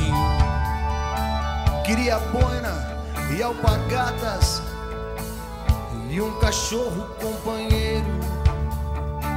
pra me ajudar a botar as arcas no meu petiço sugueiro. Hei de ter uma tabuada e o meu livro queres ler. Vou aprender a fazer contas e algum bilhete escrever. Pra que a filha do seu Bento saiba que ela é o meu se não for por escrito, eu não me animo a dizer. E se não for por escrito, eu não me animo a dizer. Quero gaita de oito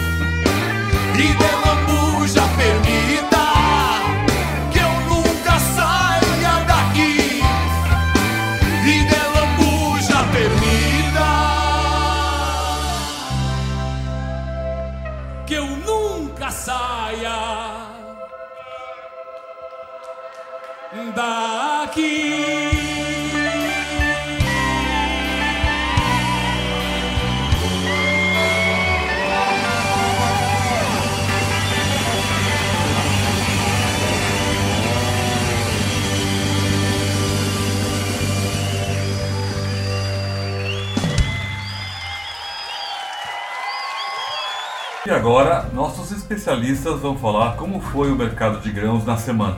Durante a semana, o mercado da soja continuou com preços em altas consideráveis. Isso devido à soma de fatores altistas.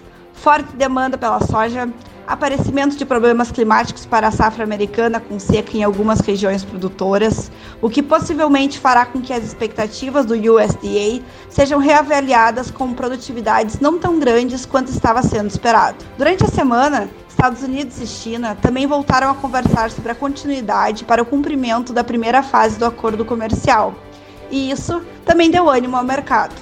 Por isso, estamos com as cotações na Bolsa de Chicago nas máximas dos últimos sete meses, tendo contrato de novembro sendo cotado a 946 cents de dólar por bushel, com alta de 4,25 eh, pontos no momento. Dólar sendo cotado a 5,45 reais, com queda de 2,32%. Porém, quarta-feira vimos o dólar a 2,63. Prêmios em alta também devido à oferta escassa e demanda aquecida. Mercado interno pagando preços descolados na paridade de exportação, a fim de reter o produto do Brasil e os produtores aproveitando para fazer as posições para a safra 2021, nos quais tivemos preços em torno de 123 reais para entrega e pagamento em julho de 2021 no Porto de Rio Grande. Franciele Link, da corretora Moeda da Terra, especialmente para depois da porteira. O mercado do boi gordo essa semana apresentou forte valorização no centro do país. Segundo o CPEA, os preços atingiram em São Paulo em termos de arroba, 234 reais, ou equivalente a aproximadamente 8, quase R$ reais o quilo aqui no Rio Grande do Sul. Só apenas ontem a variação foi de 6% e se torna um novo recorde na, nesses indicadores do preço do boi gordo. O bezerro também valorizou-se e hoje uh, custa na reposição aproximadamente 2.200.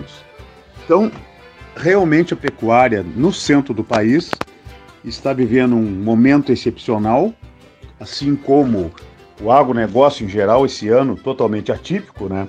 Como a soja, como o próprio arroz. E agosto houve um recorde na exportação de gado in natura, uh, o que coloca cada vez mais o país aí como sendo um grande dealer no mercado de exportação. Em contrapartida, no Rio Grande do Sul, o mercado continua um mercado fraco, em pleno mês de agosto, entre a safra. Nós temos uma atipicidade aqui no Sul. Primeiro, representávamos 8% da demanda de carnes. Hoje acredito que nem chegue a isso. O gado de reposição apresentou uma grande valorização nesse ano nos leilões virtuais, basicamente em função da demanda externa, onde um animal uh, chega, chegou a ser pago 8, 8,50, 9 reais, um bezerro no caso, uh, muito abaixo da reposição no centro de São Paulo, no centro do país, melhor dizendo.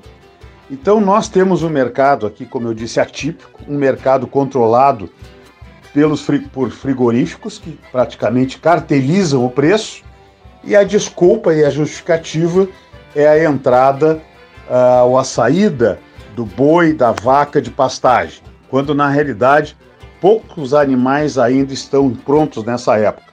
Isso historicamente tem acontecido e cada vez mais cedo o preço do boi, preço da vaca cai aqui no Rio Grande do Sul. Isso eu imagino que vai criar um fator uh, importante para frente. Primeiro, a escassez de boi, de novilho, uh, para os próximos anos, tendo em vista essa demanda muito forte do mercado do centro do país.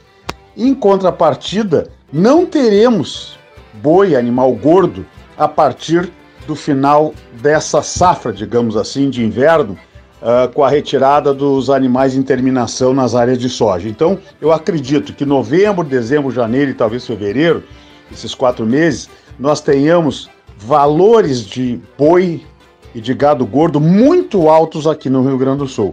É o custo a pagar.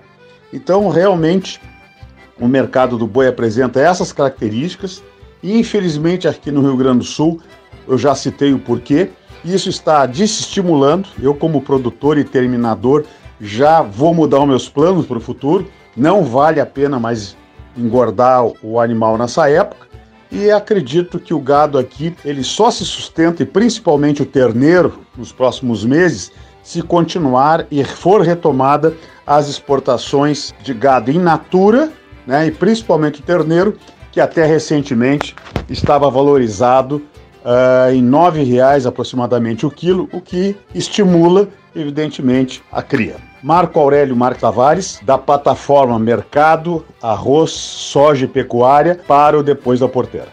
Estamos nos aproximando do fim do mês de agosto, porém as boas notícias parecem estar chegando com o fim do mês, principalmente em termos de valoração da saca de milho no país. Mas falando um pouquinho mais pontualmente, o Paraná já colheu cerca de 70% de suas lavouras de milho.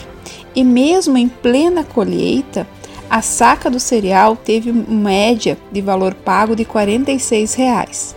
O valor é histórico para o período e garante uma certa lucratividade para os produtores que tiveram um custo de produção entre 25 a 30 reais por hectare. Lembrando que o Paraná vive dois estágios diferentes para as lavouras de milho. Por um lado, o plantio da safra verão 2020 e 2021 já começou. No entanto, a colheita da segunda safra 2020 segue avançando após as chuvas das últimas semanas paralisarem os trabalhos. Por falar em clima, no Rio Grande do Sul, as áreas recém-semeadas de milho foram atingidas por fortes geadas nos últimos dias. Segundo a Emater, nas áreas em início de desenvolvimento, a gema apical da planta no interior do solo teve uma função de barreira de proteção, o que amenizou os efeitos da geada e do granizo. No estado do Paraná, conforme dados da Conab, o estado alcançou, junto à safra 2019-2020, uma produtividade média de 6.290 quilos por hectare. Os bons resultados foram impulsionados pelos investimentos dos produtores em sementes de alta qualidade, melhores pacotes tecnológicos e da maior aplicação de produtos fitossanitários e fertilizantes. E os índices só não foram melhores porque alguns produtores arriscaram o plantio fora da janela, devido aos preços atrativos, bem como ao fato de haver ocorrido insuficiência de chuvas em determinados municípios. Porém, nem só de boas notícias vive o mercado do milho. Essa semana, o governo apresentou a intenção em zerar as tarifas de importações, tanto de milho quanto da soja e arroz, o que chamou a atenção dos mercados nesta última quarta-feira. Os principais consumidores adotaram, assim, uma postura de cautela em relação à demanda futura. Entidades representantes das principais commodities dizem que a isenção fiscal para as importações, tanto de soja quanto de milho e arroz, desestimula a agricultura nacional. Mesmo assim, pôde-se observar, junto ao mercado interno, uma valoração com relação ao preço pago pela saca de milho. Por exemplo, na região do Alto Araguaia, no Mato Grosso, essa semana era possível comprar milho a R$ 46,20. Na semana passada, o preço era de 43 reais. Em Castro, no Paraná, o preço essa semana era de 54 reais, e na semana passada de R$ 50. Em Erechim, no Rio Grande do Sul, o preço hoje é de R$ 52,00 e na semana passada de R$ 48,00. Meu nome é Ana Paula Lima Ferreira, sou diretora da AMC Consultoria e falo direto para o programa Depois da Porteira. Mesmo durante a pandemia, a produção de aves e suínos tem preços recortes, ainda melhores do que as do ano passado as duas proteínas chegam a dois terços do ano de 2020 com valores surpreendentes. O suíno vivo é o melhor exemplo do que aconteceu daquela desesperança que envolveu o setor durante a fase mais crítica no início da pandemia e chegou a deixar desesperançosos em relação aos preços em 2020. Mas depois de registrar um recorde histórico no final do ano passado, quatro meses depois o preço caiu quase pela metade. O produtor estava chorando pelos cantos. Mas a recuperação aconteceu mesmo a partir do mês de maio e dá para se chamar de meteórica, pois em quatro meses essa valorização foi superior a 100%. Ou seja, cotado a 121 reais arroba no finalzinho de 2019, depois de ver essa, essa cotação aí cair para 79 no começo do ano, né, ali no mês de março, por aí, fechou o, no, no, ainda no primeiro quadrimestre. Né, o suíno fecha o próximo quadrimestre, ou este quadrimestre, negociando num valor não inferior a 145 reais arroba. O resumo é que, apesar de altos e baixos ocorridos nesses primeiros oito meses do pandêmico 2020, francos e suínos encerram um período com praticamente uh, idêntica evolução de preços, né? E comparando aí com, com as cotações registradas no último dia de negócios de 2019, o frango vivo registra um momento um ganho de 21% e suínos em torno de 20%. Cenário positivo para o valor pago ao produtor compensa a alta do custo de produção. Só para ter uma ideia, a soja, por exemplo, em Passo Fundo, Rio Grande do Sul, a saca de 60 quilos subiu de 135 para 136. Parece pequena a alta de uma semana para outra, mas o alerta é para especulação de safra já para a safra 2021-2022, com vendas de soja para entrega em feve de fevereiro a julho de 2022. Essa é uma especulação que os pesquisadores do CPEA dizem que esse tipo de comercialização envolvendo um produto que vai ser colhido daqui a duas safras é fato inédito. É só para ficar atento que esses valores aí estão sendo especulados e a bolsa de futuro aí tem movimentado muito valores para a safra que sequer foi plantada. E só para retomar ainda o assunto bomba da semana passada, que foi essa suposta presença de traços de Covid em embalagem de frango brasileiro, denúncia que veio da China, gerou aí uma avalanche de desdobramentos. O Ministério da Agricultura confirmou agora há pouco que os adidos agrícolas brasileiros em Pequim se reuniram na cidade de Shenzhen, na província chinesa de Guangdong, com autoridades sanitárias de comércio local para ter mais detalhes sobre aquela suposta detecção de vírus embalagens de frango brasileiro. De acordo com o Ministério da China, informou que três amostras coletadas em dois lotes é, apontavam, testaram positivo para o coronavírus. Mas, no entanto, as autoridades sanitárias não souberam informar se os achados se referiam apenas material genético, ou vírus, ou vírus ativo, ou vírus inativo. Ou seja, não tinha informação segura, de acordo com o Ministério da Agricultura.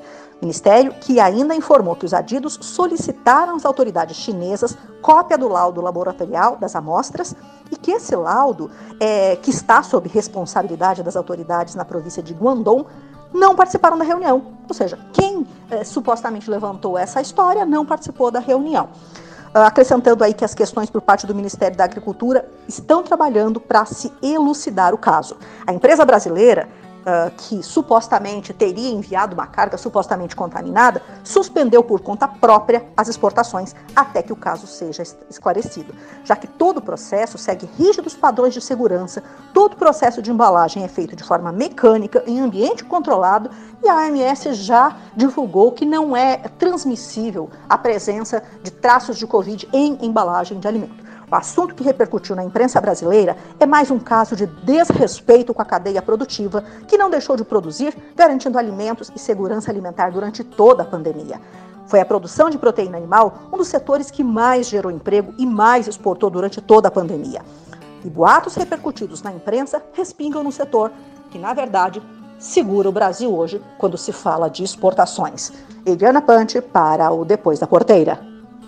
Após um longo período cerceado de informações positivas, o mercado do trigo começa a saborear os primeiros impactos negativos frente a problemas climáticos vivenciados junto à região sul do país, como, por exemplo, dados levantados pela FECOAGRO junto aos presidentes dos sindicatos rurais dos municípios que compõem o estado, observa-se perdas significativas em termos de produção frente à última geada que chegou no estado nos dias 21 e 22 de agosto, como por exemplo no município de Santo Ângelo, na região das Missões, os produtores apontaram perdas que chegam próximo a 50% da área produtiva.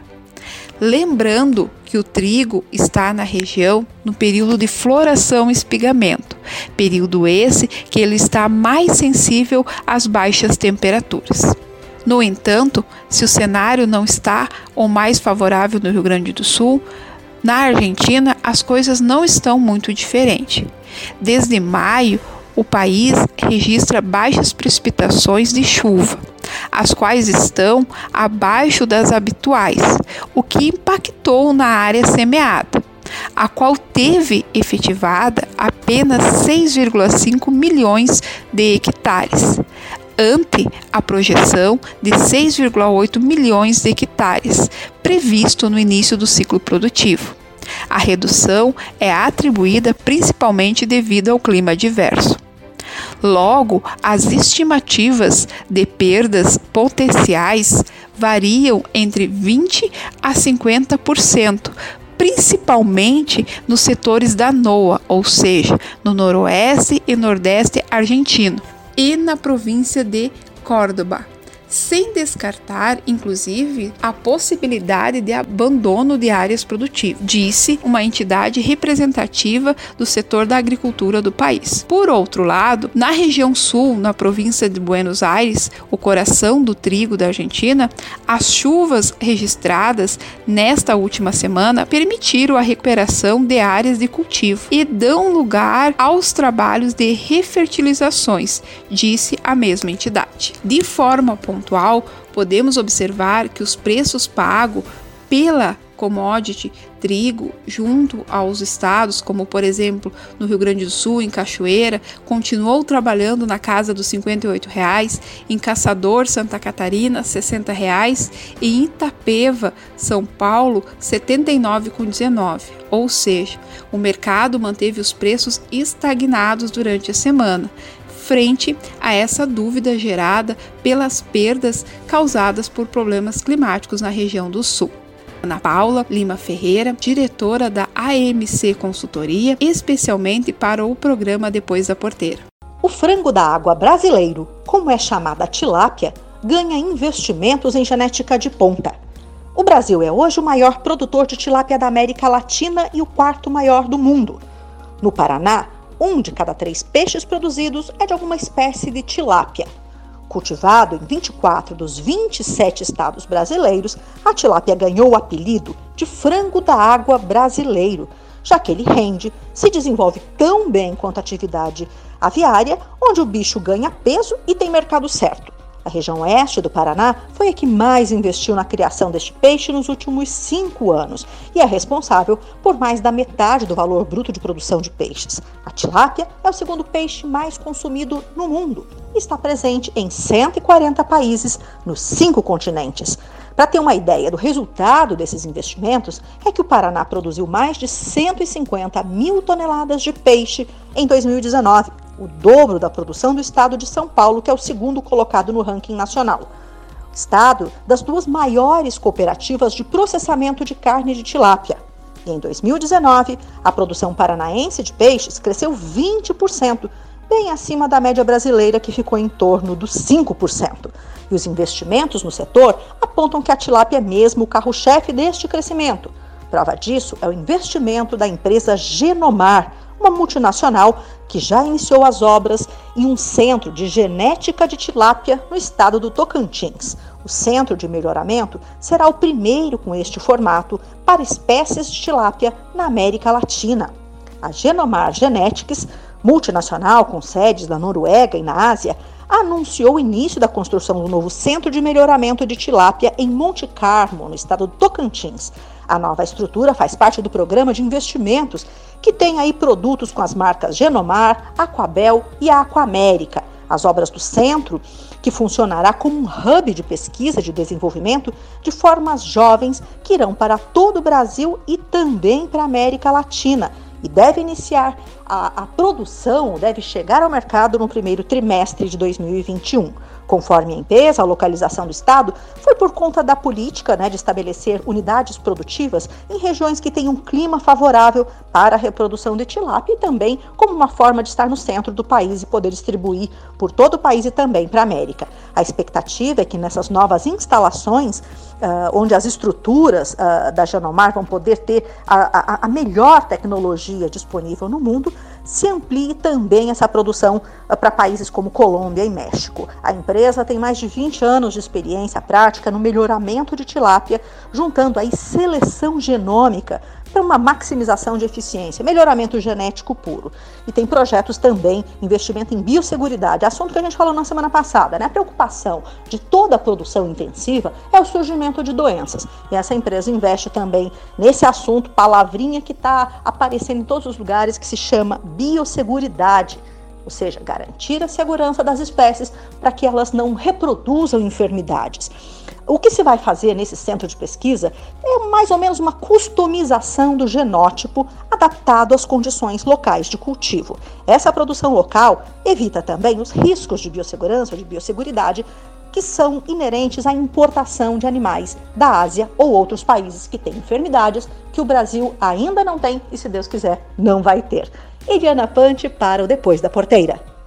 E agora, a informação de cocheira que só os nossos colunistas viram.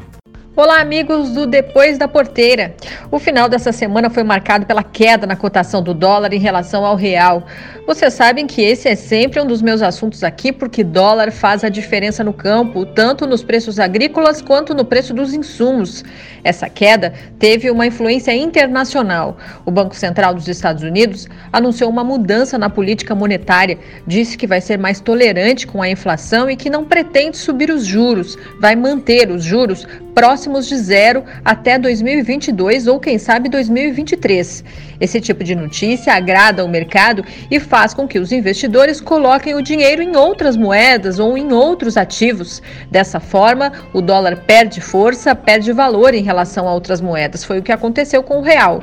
No início da semana esteve acima de 5,60 e no final da semana chegou a operar abaixo de 5,50. Mas os analistas mantêm as previsões para este ano. Acreditam que vai oscilar entre R$ 5,00 e R$ 5,50 o dólar. Grande chance de fechar o ano perto de 5,20, segundo a pesquisa que o Banco Central faz toda a semana. Para encerrar, eu quero trazer outra notícia positiva para o agro. Vai ser lançado em setembro um fundo imobiliário baseado em terras agrícolas. Esse fundo vai ser registrado na bolsa, na B3. Lá nos Estados Unidos é algo muito comum. Na prática, quer dizer que qualquer pessoa da cidade poderá investir em terras agrícolas sem precisar comprar uma fazenda. E para o produtor, a vantagem é que se trata de mais uma fonte de financiamento, principalmente para trocar dívidas caras de curto prazo por financiamento mais longo com juro mais baixo. Essa foi a nossa dica da semana aqui da capital financeira do país. Alessandra Mello, de São Paulo, para o Depois da Porteira. O assunto hoje é biodiesel. Tivemos aquele anúncio do Ministério de Minas e Energia sobre a redução da adição de biodiesel no diesel de 12% para 10%. Mexeu e pegou o mercado de surpresa. Motivos partem do bom momento da soja, das exportações, já que a soja responde por 70% da matéria-prima para a produção de biodiesel no Brasil. Isso deixou dúvidas para o setor. É impressionante, mas o ano de pandemia reduziu o consumo de gasolina, mas de diesel a previsão é fechar 2020 com o mesmo consumo de 2019. A justificativa está no transporte e no agronegócio, que não pararam. Voltando ao biodiesel com o Renova Bio. Diante do mercado consumidor de soja pelos outros países, principalmente da China, elevou o preço no mercado, trouxe aumento no preço do óleo. Com a redução da oferta de soja no mercado interno, temos instabilidade na oferta de matéria-prima para a produção do biodiesel desde abril. Para o setor de biodiesel, redução do B12 até outubro, vamos ver como vai ser nos meses de novembro e dezembro. Qual percentual vai ser exercido? Acompanhei uma webinar da ABRA, Associação Brasileira de Reciclagem Animal, sobre este tema, porque gordura animal, como sebo bovino, responde por um percentual de cerca de 13, 14% da matéria-prima utilizada na produção de biodiesel. O diretor superintendente da Ubrabio, Donizete Tokarski, eh, falou sobre a importância de ampliar os investimentos. Enquanto no mundo a produção de biodiesel avança, como a Indonésia, por exemplo, que está em 30% do biodiesel adicionado ao diesel e indo para 40%, nós aqui no Brasil a previsão, pelo menos passar, passado neste cenário, tirando esse cenário atual da pandemia essa redução agora, é chegar nos 13% em março do ano que vem, 14% em 2022, 15% em 2023. Parceria e oportunidade, porque se o setor de etanol tem mais de 50 anos, o biocombustível no Brasil, pouco mais de 15. As lideranças querem que a soja tenha mais espaço para ser industrializada no Brasil, agregando valor e gerando mais emprego e renda. Com relação ao sebo bovino, é considerado carbono zero dentro do programa Renova Bio, por usar o resíduo do abate para a produção de biocombustível. Vai mitigar os efeitos de emissão de CO2. Entra num ciclo virtuoso. É esperar para ver como vai ser essa retomada do percentual de adição no diesel em novembro. Aguardar definições do Ministério de Minas e Energia. De Brasília, Marcelo Lara. A música que tocou no intervalo foi Guri, com a banda Rock de Galpão e a participação de Neto Fagundes. A música é dele também. E a próxima música que vai tocar, já quase no fim do programa, é Instinto Natural, cantado por Maluma, que eu ofereço à minha filha Isabela.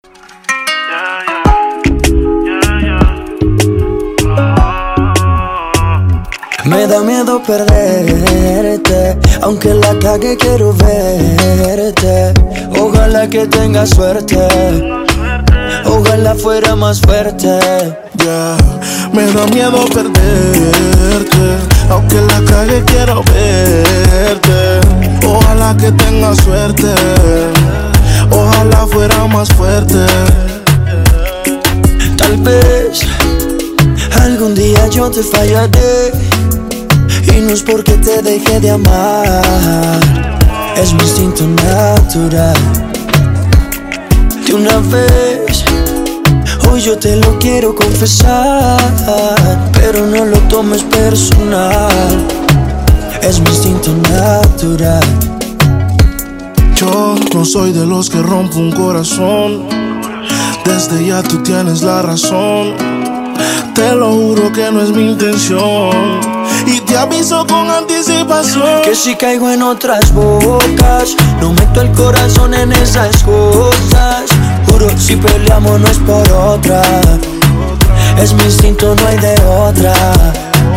Y si caigo en otras bocas, no meto el corazón en esas cosas. Juro, si peleamos no es por otra. Es mi instinto, no hay de otra. Es mejor que duela ya, que te lo advierta. A que llegue un mensaje de sorpresa que diga que Juan anda de fiesta y está buscando lo que ya tiene en su mesa. Te pierdo como dos a cero, como un vuelo cuando el avión ya va en el cielo, como perder el sol con un aguacero. Mejor ni espero, tengo que ser Me da miedo perderte, aunque la cague quiero verte. Ojalá que tengas suerte, ojalá fuera más fuerte. Me da miedo perderte, aunque la calle quiero verte. Ojalá que tengas suerte, ojalá fuera más fuerte. No soy de los que rompe un corazón, desde ya tú tienes la razón. Te lo juro que no es mi intención. Te aviso con anticipación que si caigo en otras bocas, no meto el corazón en esas cosas. Juro, si peleamos no es por otra. Es mi instinto, no hay de otra. Y si caigo en otras bocas, no meto el corazón en esas cosas. Juro, si peleamos no es por otra. Es mi instinto, no hay de otra. Entonces, yeah. Paloma, bebé. Bebé, bebé, bebé, bebé, bebé. E o Depois da Porteira vai se despedindo de vocês, esperando que tenham todos uma boa semana. A apresentação é Nelson Moreira e a produção é da Agropress Marketing e Comunicação. Até a próxima. Este foi o Depois da Porteira, o agronegócio em destaque. Um oferecimento. Sistema de exaustão Cicloar, Geoplan, soluções em agronegócio e Vedera, nutrição animal.